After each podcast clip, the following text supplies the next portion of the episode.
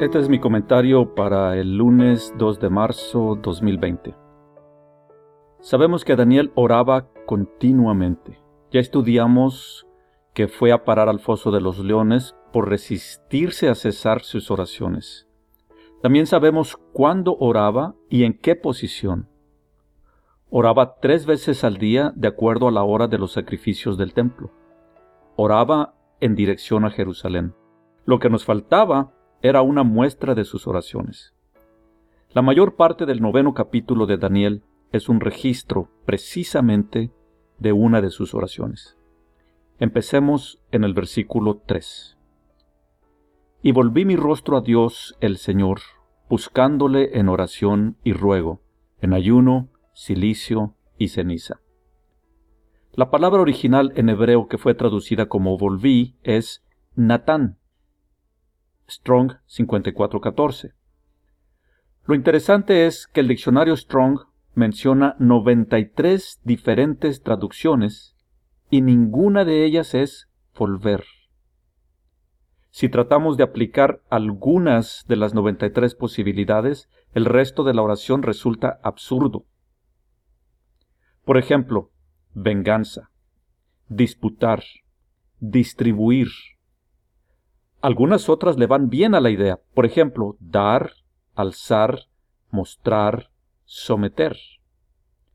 Recordemos que cotidianamente Daniel oraba con su cara hacia Jerusalén. Seguramente aquí se refiere a dirigir su rostro hacia el templo y Jerusalén.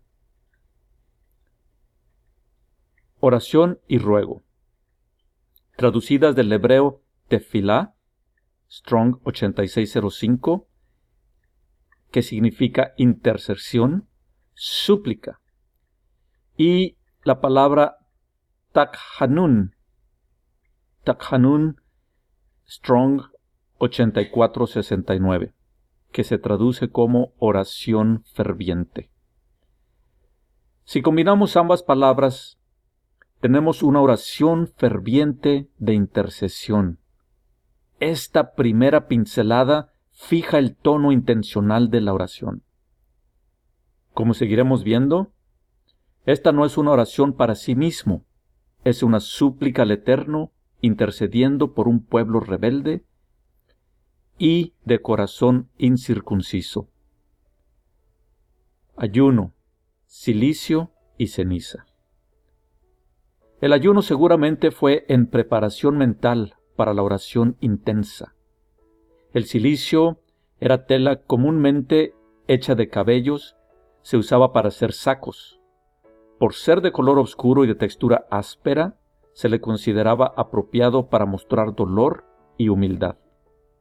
También se acostumbraba a ponerse ceniza en la cabeza bajo circunstancias de tragedia y dolor.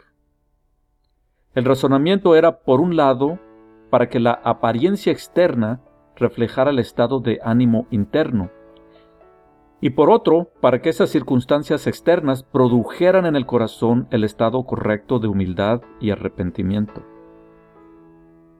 El hecho que Daniel los menciona es para describir con los elementos comunes de su cultura su estado emocional.